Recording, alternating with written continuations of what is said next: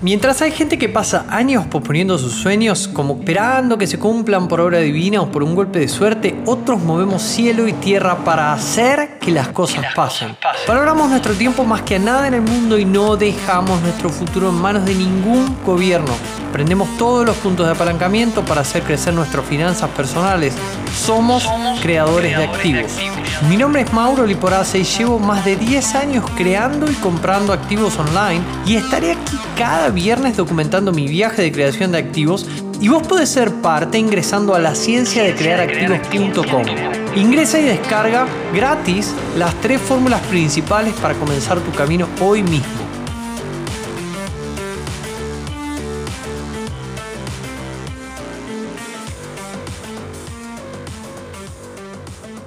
Vamos a comenzar primero dando un contexto, ¿no? Y mostrando qué es un algoritmo, porque incluso a gente de mi equipo yo le dije, no, vamos a hacer una marcha de construcción de un algoritmo de un estado financiero, porque en estado algorítmico va a ser imposible que, que queden errores o cosas sueltas, y me miraban como diciendo, Mauro, ¿de qué me estás hablando?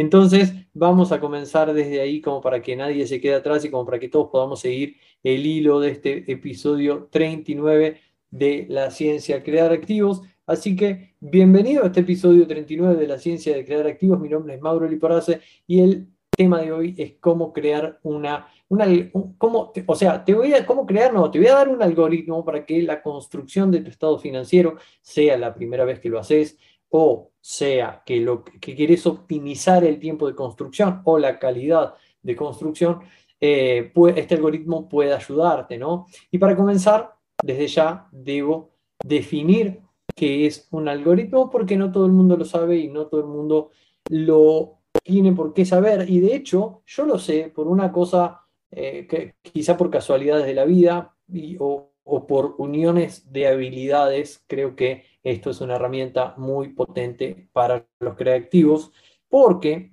en realidad eh, hace varios años estaba en la universidad estudiando una carrera de licenciatura en sistemas, que por supuesto yo, imagínate, estaba creciendo, estaba educándome financieramente, y, pero tenía toda, toda mi familia ¿no? del lado izquierdo del cuadrante con estas creencias de no, tenés que tener eh, un muy buen estudio, porque con una carrera que tenga muy buena salida laboral, no sé a quién le suena, y ahí vas a tener un trabajo y luego te van a contratar en una empresa muy grande. Yo quería trabajar tipo en un Globant o en un Accenture, una de esas empresas que contratan a programadores, ¿no? Porque sí, porque le pagaban súper bien. Bueno, entonces el punto, bueno, después me di cuenta de que no era tan así, que iba a seguir siendo empleado, pero lo bueno es que he rescatado muchas cosas importantes y esta que voy a compartir hoy con ustedes es una de ellas y tiene que ver con que aprendí que es un algoritmo, ¿sí? Lo aprendí desde el punto de vista de informática y acá seguramente terminemos el episodio del podcast y lo tenemos a Javier Marcón que puede complementar lo que yo pueda llegar a aportar en este tema, pero la mezcla del haber vivido o haber practicado la construcción de algoritmos previo a hacer hacer un desarrollo o hacer una programación, eh, me permitió estructurar el cómo pensaba de una forma muy puntual. Los años siguientes de mi vida este, eh, escapé de esa carrera de licenciatura en sistemas, me di cuenta de yo que era el que quería contratar un programador, no estar yo programando. Entonces, eh, mi camino siguió por el tema de las finanzas, de las inversiones, de los negocios online. Entonces adquirí habilidades en ese campo y fui, o sea, me, acompañó este pensamiento lógico, esta estructura algorítmica para hacer cosas como las que les voy a mostrar hoy, que es una construcción de un estado financiero nada más, ¿no? Y con el tiempo, empezando a dar coaching financiero, el ver alumnos frenados en este proceso que es tan importante eh, a la hora de cerrar nuestro mes, ¿no? Cuando nosotros cerramos el mes, construimos nuestro estado financiero, que como Kiyosaki dice es el boletín de calificaciones de nuestra vida real, y a partir de ahí, bueno, tomamos decisiones, evaluamos cómo fue el mes anterior, etc. Pero el problema es que mucha gente no lo hacía por diversos motivos. Porque no se llevaba bien con el Excel, porque no tenía una correcta gestión de registros. El otro día tuvimos una cita con los alumnos del coaching específicamente una hora entera hablando de la gestión de registros. Y eso te ayuda muchísimo a construir de forma idónea un buen estado financiero. Entonces, hoy lo que quiero poder hacer es, si se quiere, redactar el proceso de cómo sería una construcción de un estado financiero y, como les dije, el nombre técnico de lo que vamos a hacer es un algoritmo. ¿no? Un algoritmo es un conjunto de instrucciones definidas, ordenadas y acotadas para resolver un problema o una tarea en cuestión. En este, en este caso, la tarea es, quiero tener un estado financiero en el cual confíe, en el cual me sirva para tomar decisiones. ¿no? Esto en programación la construcción de un algoritmo en programación supone el paso previo a ponerse a escribir código. ¿sí? En este caso, lo que vamos a hacer supone un paso previo, o, lo podemos asimilar con la gestión de registros. El, tener registros supone el paso previo a la construcción de un estado financiero. Entonces, un algoritmo, para acotarlo un poco más, es una secuencia lógica y finita de pasos que permiten solucionar un problema o cumplir un objetivo. ¿sí? Los algoritmos deben ser precisos, deben indicar un orden lógico de realización de cada uno de estos pasos, deben ser definidos y esto quiere decir que si se ejecuta un algoritmo varias veces, el resultado que se obtenga de la ejecución del algoritmo debe ser exactamente idéntico, ¿no? Y además de eso, tiene que ser finito, no puede ser un bucle o no puede ser infinito. Y debe iniciar con una acción y terminar con un resultado puntual o una solución de un problema. Para bajar esto un poquito más a tierra, vamos a, vamos a, tomar este concepto también de los algoritmos que son tres puntos, tres puntos, que es, son, más que tres puntos le podríamos llamar, son tres partes son las tres partes que componen a un algoritmo. Y la primera de esas partes, eh, bueno, las tres partes son el input, que es la entrada, el proceso, que es la ejecución del algoritmo, y el output, que es la salida. ¿no? Entonces, el uno, el input, que es la entrada, es la información que damos al algoritmo con la que el algoritmo va a trabajar para ofrecer la solución esperada. ¿sí? Fíjense que estamos hablando totalmente en genérico. ¿sí? El punto número dos es el proceso. El proceso es un conjunto de pasos que, a partir de los datos de entrada, llegue a la solución de la situación. Y el tercero es el output, es la salida, es lo que queremos conseguir, es el resultado, ¿no? A partir de la transformación de los valores de entrada en el proceso. Entonces, de este modo, un algoritmo informático parte de un estado inicial y de unos valores de entrada y sigue una serie de pasos sucesivos hasta llegar a un estado final en el que ha obtenido una solución.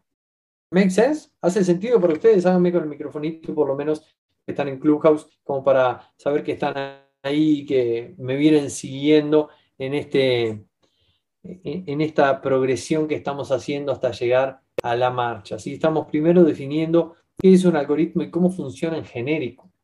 Entonces, en nuestro caso, no somos informáticos, sino que somos personas comunes y corrientes que queremos tomar el control de nuestras finanzas, gestionar mejor nuestro dinero y eh, evitar, si se quiere, algunos sobresaltos, estar tranquilos en nuestro día a día, haciendo lo que esté a nuestro alcance para avanzar día a día hasta nuestra libertad financiera, ¿verdad? Entonces, en nuestro caso, que vamos a construir un estado financiero, nuestro input, nuestro input, nuestra entrada, va a ser los registros que hayamos recopilados.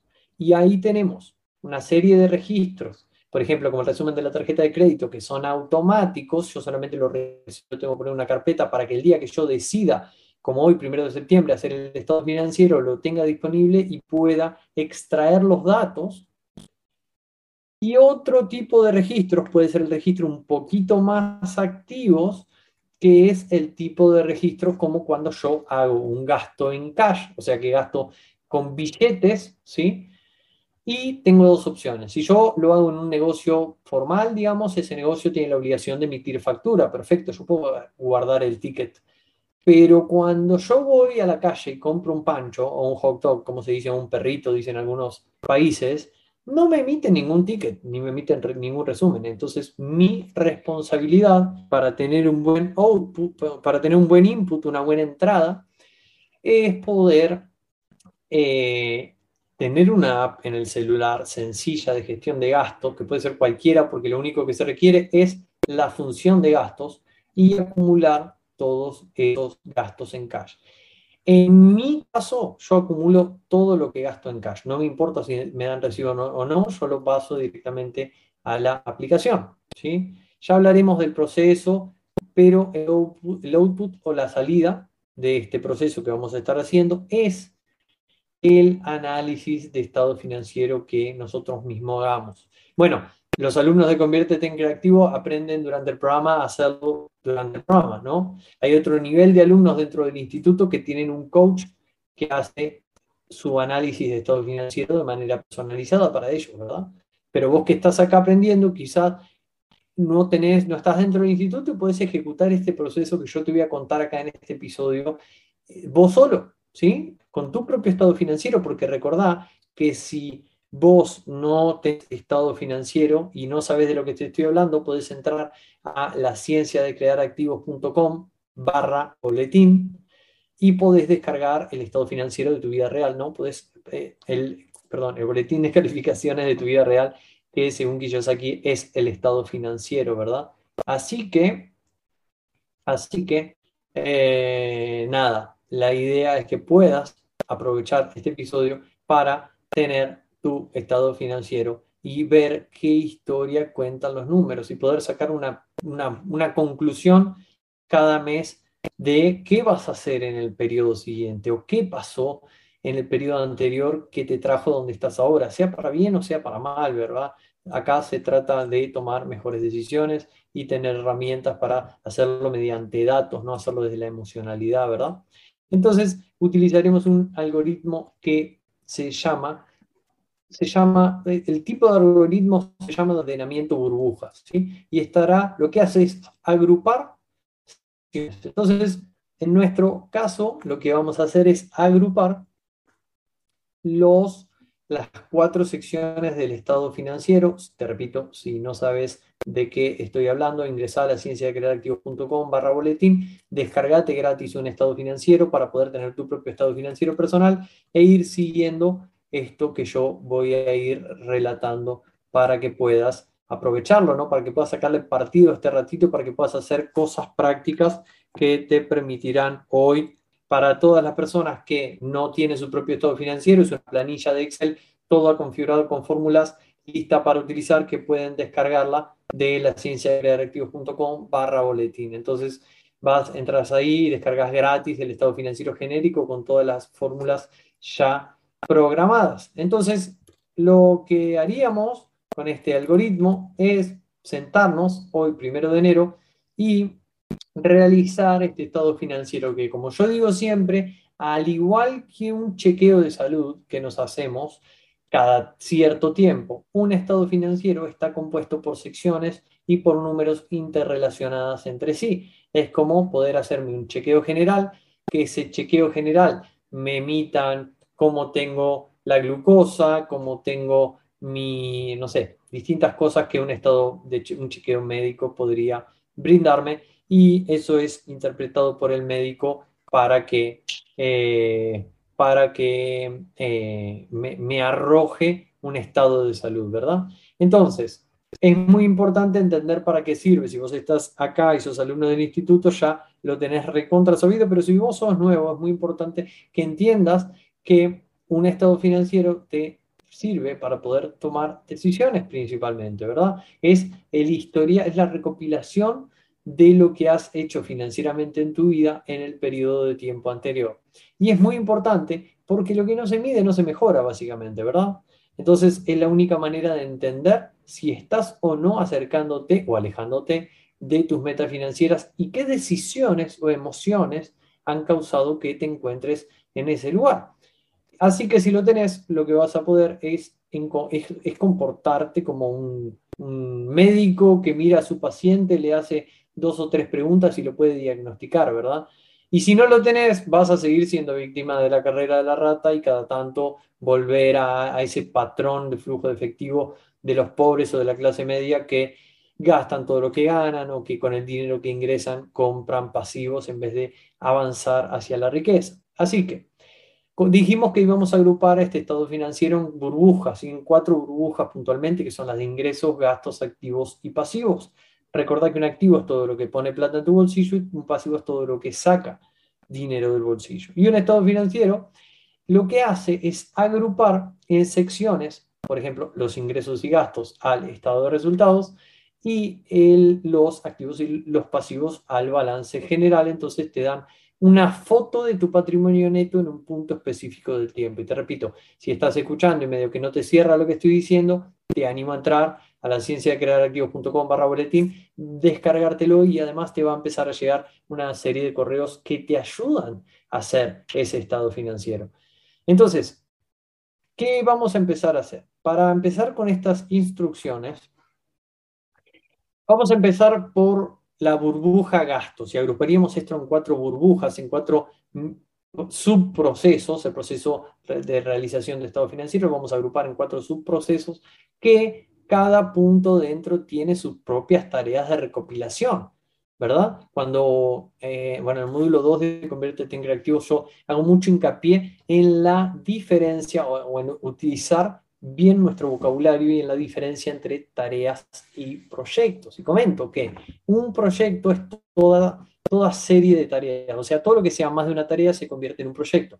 Y si yo tengo una única tarea, por ejemplo, levantar el celular es, una, un, es un único paso, entonces lo podemos considerar como una tarea. Entonces, ¿por qué les digo esto? Porque dentro de cada sección, por ejemplo, la sección gastos, que es con la que vamos a empezar, hay muchos subproyectos. Cada paso de este algoritmo supone un proyecto. ¿Por qué? Porque para la recopilación de esos pasos probablemente haya que hacer más de una acción. ¿sí? Entonces, para empezar con, este, con lo que te digo de los gastos, si vos sos, en vez de ser autoempleado y cobrar una vez por mes, si sos, em, si sos autoempleado, digo, y facturas a tus clientes, o tu negocio vende y todos los meses no son regulares, lo que vas a hacer es atenerte al calendario. Eso quiere decir que si la factura, en vez de haber entrado ayer, el pago, perdón, el ingreso en tu cuenta bancaria, en vez de haber entrado ayer 31, entró hoy primero, ese es un ingreso de primero. Lo mismo con el tema de los gastos, ¿sí? Así que empecemos por el tema de los gastos. Y la primera categoría del tema de los gastos y la primera instrucción dentro de esta categoría es, la categoría son los gastos cash y la instrucción algorítmica es vaciar en pestañas de gasto detalle todos los gastos realizados en efectivo del mes. Acordate una cosa, todos los gastos en efectivo van a ser guardados en la aplicación de gastos. Mauro, ¿qué aplicación uso? Cualquiera. Incluso puedes usar una libreta de tu celular, el notepad ese que tiene tu celular, porque no necesitas ninguna de las otras funciones que la app va a intentar venderte o va a intentar que vos uses. Porque acordate que descargando el estado financiero ya tenés todas las otras funciones desde la perspectiva de padre rico, ¿sí? Hablamos un mismo lenguaje, hablamos un mismo idioma y tenemos un mismo objetivo y una misma dirección, entonces usemos las herramientas correctas para ir hacia ahí. Entonces dijimos que la primera de las instrucciones es vaciar en la pestaña del estado financiero gasto detalles todos los gastos relacionados, pero todos los gastos realizados en efectivo durante ese mes calendario. En este caso sería en el mes de agosto, ¿verdad? ¿Qué más? Por cada cuenta bancaria, caja de ahorro, cuenta corriente o cuenta, sí, esas, o cuenta de cooperativa, lo que vas a hacer es acumular todos los gastos del mes en la pestaña gasto detalle también. ¿sí? Esa sería la segunda instrucción. Luego viene la categoría de gastos. Fíjate que nos metimos en la cuenta bancaria, pero nos metimos solo en la sección de gastos. Yo entraría a Home Banking, por eso yo le digo que adentro es un proyecto. ¿Qué haría? Tarea 1, entrar a Home Banking. Tarea 2, eh, fíjate que es como un algoritmo dentro del algoritmo. Eh, tarea 2, eh, configurar para que solo me muestre los, los, gastos, que no me muestre ingresos. Tarea 3, ah bueno, también le pondría el mes calendario de agosto, del 1 al 31. Listo, perfecto. Ahora, tarea 4, ¿qué hago? Descargo en la, mm, hojita de Excel o la planillita que me descarga, o copio y pego todos los gastos, o lo hago a mano, lo que sea, ¿verdad? Pero fíjate cómo tiene un proyecto. Esto a modo de ejemplo de lo que venía hablando recién. ¿Qué más? Pagos relativos a la vivienda. La siguiente categoría es pagos relativos a la vivienda. Y el primero y más grande siempre es uno de los dos. O vos probablemente obtenés una vivienda o pagas un alquiler. Entonces, en esa categoría, lo primero que vas a hacer es poner el pago del alquiler. Acá, acordate una cosa, esta es la gran diferencia entre activos, perdón, entre gastos y pasivos. ¿Por qué? Porque acá no estamos hablando de cuánto debes del total de tu hipoteca, estamos hablando de cuánto pagaste este mes. ¿Sí? O, o cuánto va a ser tu alquiler anual. No, no, no, ¿cuánto pagaste el mes pasado? Porque estamos haciendo el estado financiero mensual. Entonces, la columna de gastos va solo cuánto pagaste el mes pasado. Ya habrá tiempo en la columna de pasivos para que vos puedas acumular cuánto debes el total de la deuda relacionada con este gasto. ¿sí? Entonces, la instrucción algorítmica sería registrar el pago de la hipoteca o vivienda del mes anterior calendario. ¿Qué más? Eh, luego vas a empezar a registrar, eh, la instrucción sería registrar gastos relativos a la vivienda. Y acá vas a incluir gastos de seguro, gastos de impuestos de inmueble, gastos de refacciones, etcétera, ¿verdad? Gastos, nunca deuda, sino que gastos. Bien, luego pasamos a la categoría de ingresos sobre, perdón, impuestos sobre ingresos y vas a registrar una de dos. Si vos sos empleado, vas a ver tu recibo de sueldo, vas a ver tu cheque de pago y te vas a dar cuenta que vos cobras un sueldo neto. Cuando tu empleador te paga, hay un montón de retenciones antes de que el dinero llegue a vos. Esos son impuestos y los vas a poder registrar en la categoría como gastos. Entonces, en tu columna de ingresos vas a registrar tu sueldo bruto y en la parte de impuestos de ingresos vas a registrar tu pago de ingresos, eh, perdón, tu gasto, o sea, tus retenciones sería así. Y si sos autoempleado, vas a registrar cuánto estás pagando de impuestos por las facturas que emitís, etcétera, ¿verdad? Eso lo tratarás en profundidad para averiguar cuánto es exactamente ese número con tu contador o contadora. La siguiente categoría del tema de los gastos es las tarjetas de crédito y acá lo que vas a hacer es ir a tu carpeta de gestión de registros de tarjeta de crédito y vas a registrar, vas a revisar los resúmenes de tarjetas de crédito del último mes calendario. Y acá probablemente me digas, ah, Mauro, pero la fecha de corte es de mi tarjeta de crédito es el 15, perfecto, agarras la del 15 del mes de agosto. ¿sí? Hay un vacío en el medio que lo vas a registrar el mes que viene, no pasa nada. Entonces, listo, eso. Entonces vas a registrar el total pagado. Si por eh, casualidad vos tenés más de una tarjeta de crédito, vas a, pagar, vas a registrar el total pagado por todas las tarjetas de crédito. Listo, la segunda categoría es el tema de los seguros. Y en los seguros, bueno, en realidad yo particularmente registro todo lo que tengo en débito automático en esta categoría. Sean seguros, sean pagos de servicios públicos, sean suscripciones, ¿sí? Entonces, en esta categoría, yo, en vez de, nombrarla seguros, yo te recomendaría nombrarla débitos automáticos, ¿sí? Y recordad que si vos estás dentro del programa Conviértete en Creativo del Instituto, de esto que estamos hablando ahora vas a recibir un checklist para que hacer tu estado financiero sea muy rápido y tengas en tu Asana un checklist listo para tener esta, la, controlada la gestión de este proyecto, que sabemos que es un proyecto mensual y que, aunque queremos pararnos a analizar, también queremos que nos tome la menor cantidad de tiempo posible para poder dedicarnos a nuestros negocios, para dedicarnos a, a nuestras inversiones, ¿verdad? Listo, entonces la siguiente categoría es la categoría de los Em, bueno, no, nada de, los seguros, pero ya lo habían mencionado. También podemos agregar debajo la... A ver, este es tu estado financiero, vos puedes agregar o sacar todo lo que sea relativo a tu vida. Eso quiere decir que si hay cosas de las que escuchaste acá que vos no tenés, no las vas a agregar o las vas a eliminar de tu estado financiero. Si eso que te estás descargando es un estado financiero genérico, así que vos podés poner y sacar lo que vos creas que es necesario.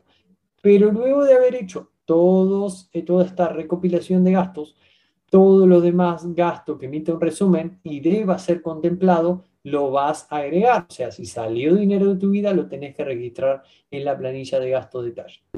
Luego, lo que vas a hacer en el siguiente paso de este algoritmo es tipificar todos los gastos según los cuatro parámetros de calificación de gastos en la planilla de estados financieros. Recordá, fijo variable discrecional, cómo ha sido pago de ese gasto, de qué cuenta pertenece, a qué subcuenta pertenece, ¿verdad?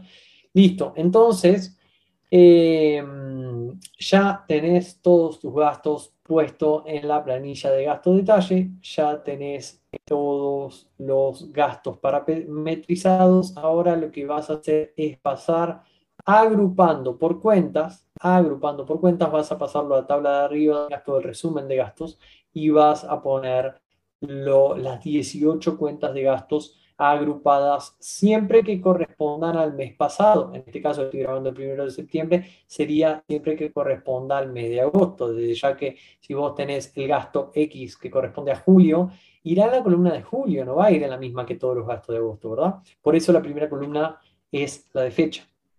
Y una vez que tenés eso hecho, vas a poder ir a tu estado financiero de este mes, que si vos estás descargando el estado financiero genérico va a decir balance y flujo, vas a poder ir a la sección de gastos, a la parte de abajo del estado de resultados, vas a poder ir al, em, a, la, a la parte de gastos donde dice hogar y vivienda y en donde tengas números escritos, en vez de escribir a mano todos los números de las 18 cuentas, puedes hacer igual y con el igual marcado, sin tocar ninguna otra tecla del teclado, ir a la pestaña de gasto detalle y hacer clic en la primera celda de agosto que se corresponde con gasto detalle. Una vez hayas hecho clic, vas a apretar Enter y vas a, bueno, te va a regresar automáticamente al estado financiero y vas a poder estirar para abajo del cuadradito que sale en la celda inferior derecha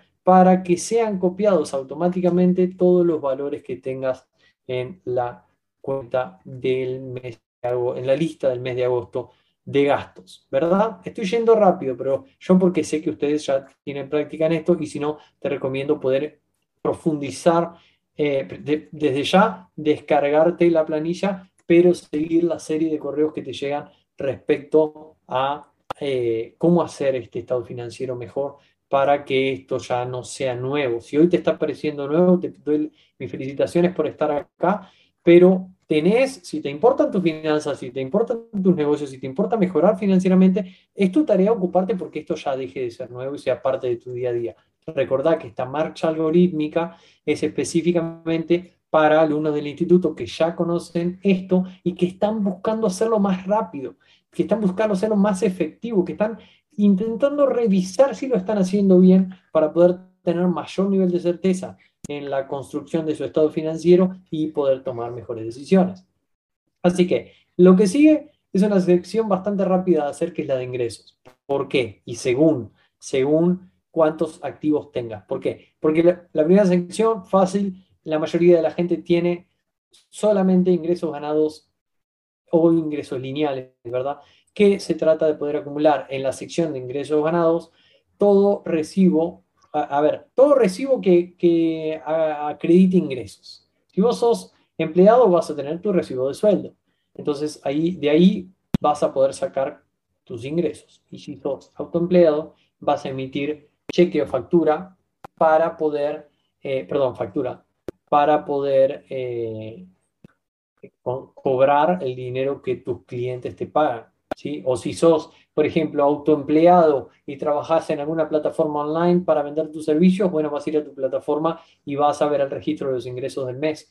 Entonces vas a hacer la suma y lo vas a poner en tu estado financiero. Y acá viene lo desafiante, acá viene lo lindo, ¿no? ¿Por qué? Porque, porque estamos tratando de mejorar esto. Porque, recuerden la meta, logra ingresos pasivos o de cartera que igualen o superen tus gastos, ¿verdad? Entonces acá vienen los ingresos pasivos. Los ingresos pasivos es todo ingreso neto que vos recibas por tus bienes raíces o por tus participaciones en negocio. Neto, neto quiere decir que si yo tengo un negocio, todo lo que me entró en este mes, después de pagar todos los gastos que tiene, es mi ingreso neto. Si yo soy propietario de un inmueble, ese inmueble tiene un inquilino, luego de que mi inquilino me pague la renta y yo pague todos los servicios o todo lo que es impuestos, etcétera, relacionado con los gastos relativos al inmueble de ese mes, ese es mi ingreso neto, ¿sí? Entonces, voy a registrar ingresos netos de ingresos pasivos que tenga eh, de, ese mes, ¿sí? Y después vienen los ingresos de cartera. Los ingresos de cartera, recordá que los vas a poder sacar de cuentas de corretaje, de tus brokers, de tus exchanges, si usas cripto. Entonces lo que quiero es que sumes todo ingreso recibido en concepto de intereses, dividendos o regalías que hayas recibido en ese mes calendario. Y ustedes saben, esos son los ingresos que a mí más me gustan porque son los que nos enfocamos en crear en ingresos pasivos perezosos. Entonces, ¿de dónde salen esos ingresos? De activos que anteriormente yo me tengo que haber encargado de crear o de comprar. Así que la primera cuenta de activos es cuentas bancarias y la instrucción algorítmica sería registre el total de la suma de tus cuentas bancarias. ¿sí? Vas a ir a las que tengas, hay gente que tiene una, hay gente que tiene ocho, vas a ir a las que tengas y vas a sumar los saldos. Ah, Mauro, pero este mes tuve un mes malo. No importa, o, ah, Mauro, eh, no, lo que pasa es que se me rompió una rueda del auto y tuve que gastar mucho. Al Estado financiero no le importa eso. Esto es una foto concreta y fría de lo que está pasando ahí. Entonces, probablemente el siguiente mes tengas un número que le dé una palmadita en el hombro a tu ego pero lo que hay que registrar son los datos duros, porque a partir de ello es que podemos hacer un análisis de estado financiero hecho y derecho y podemos avanzar, podemos delinear planes, podemos cambiar conductas o podemos hacer cosas que te acerquen a lo que querés conseguir. La segunda de las instrucciones sería registre el valor de su cuenta comitente o, cuenta, o la cuenta en la que gestiones tus inversiones bursátiles, valuada al día que hagas el estado financiero. Punto. ¿Sí? Entonces, eso, nada, registras la cartera entera acá. Eh, esto viene a recordar que el estado financiero es un resumen. Probablemente vos tengas, si se quiere, si haces este tipo de inversiones, otra pestaña donde hagas el seguimiento de esta cartera. Luego, enumerar todas las cuentas por cobrar, es el dinero que otras personas te deben a vos, y luego el valor neto de negocios o bienes raíces que poseas. Recordad que es el valor neto. Si vos tenés una hipoteca, la hipoteca forma parte de ese valor. O sea que va a ser el valor de mercado menos los pasivos asociados a ese negocio o a ese inmueble. ¿sí? Y lo siguiente es la categoría de caprichos, que la instrucción sería sume todos los caprichos como vivienda, automóviles y pertenencias que tengan un valor real de reventa. Recordad que estos son caprichos a los fines del estado financiero del padre rico, estos son caprichos. ¿Por qué? ¿Por qué no ponen dinero en tu bolsillo? Al contrario, sacan. A un automóvil vos le tenés que cargar gasolina o tenés que pagar un seguro, así que no se cuentan a los fines de los activos productivos. Por eso están discriminados en el estado financiero. Y luego vas a tener la cuenta de pasivos, que para los pasivos vas a poder, primero que nada, sumar todo el, ahora sí vas a volver al resumen de la tarjeta de crédito y vas a sumar toda la deuda acumulada en esa tarjeta de crédito. Ah, Mauro, ya no tengo deuda acumulada porque la pago mes a mes. Pone cero, entonces, ningún problema. Lo mismo vas a hacer con los préstamos personales de automóviles o, de, eh, o escolares. O sea, vas en, la, categoría de pasivo, acordate que es todas tus obligaciones, todas las deudas que vos tenés. O sea que vas a poner el total adeudado. No vas a poner lo que pagaste este mes. Vas a poner el total adeudado, de hecho, menos lo que pagaste este mes, porque eso ya está cancelado. Luego vas a, poner, vas a registrar el total de hipoteca de la vivienda tuya personal, ¿sí? Y luego vas a poner el total de, de viviendas o negocios eh, comerciales, digamos, ¿no? que, estén eh, para la renta. Y luego otras deudas. En otras deudas pueden entrar infinidad de cosas. Pero hasta ahí tenemos el estado financiero, la marcha del estado financiero construida. Y ahora, por haber hecho esto, vas a tener los totales, activos totales según el banco, activos totales según Padre Rico, eh, valor neto, de acuerdo al banco y valor neto de acuerdo a Padre Rico. Y esto es muy importante porque vos, cuando vos pones a hacerte un resumen de tu estado financiero, y este es el último paso, es poder registrar y tener, tener conciencia acerca de cuál fue tu flujo de caja mensual, cuál fue tu valor de total de activos según Padre Rico y cuál es tu valor neto, cuál es tu patrimonio neto de acuerdo a Padre Rico, porque esa, esas son las métricas más importantes del boletín de calificaciones de tu vida real.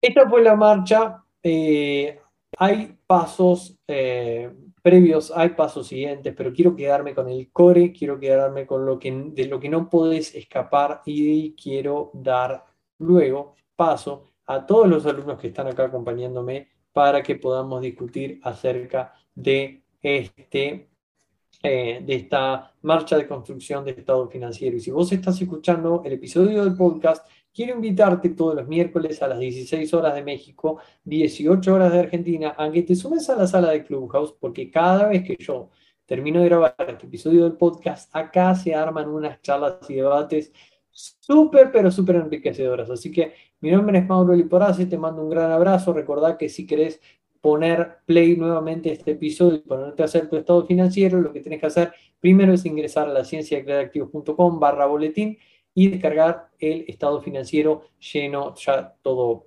parametrizado y listo para usar y ponerle play nuevamente este episodio e ir siguiendo toda la marcha de construcción de tu estado financiero. Te mando un gran abrazo y que tengas buena semana. No, pero la verdad es que estoy cansado de escuchar a tantas personas viviendo como inmersos en una constante asfixia financiera, limitándose a cumplir sus sueños y vivir como le gustaría y como con una horrible sensación de incertidumbre y preocupación por su futuro.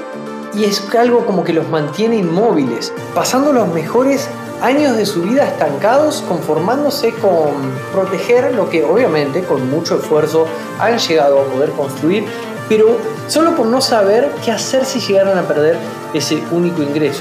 Y específicamente por eso es que hemos decidido convertir el hackathon financiero, que es una experiencia de inmersión total, que durante cuatro ediciones ha sido de pago, a un evento totalmente libre y gratuito. Sí, 100% libre y 100% gratuito para todo el mundo, para que pueda tener un camino claro de cómo poder reemplazar su salario por ingresos pasivos provenientes de activos propios, ¿verdad? Y poder llegar a ser libre. Como te digo, el hackathon financiero es un entrenamiento 100% gratuito y online, estructurado para que puedas construir las bases de tu plan financiero y convertirte en un creador de activo exitoso en solo un fin de semana. Así que date atento porque próximamente vas a poder unirte a la comunidad de hackathoners para poder participar 100% gratis del hackathon financiero y construir las bases de tu plano.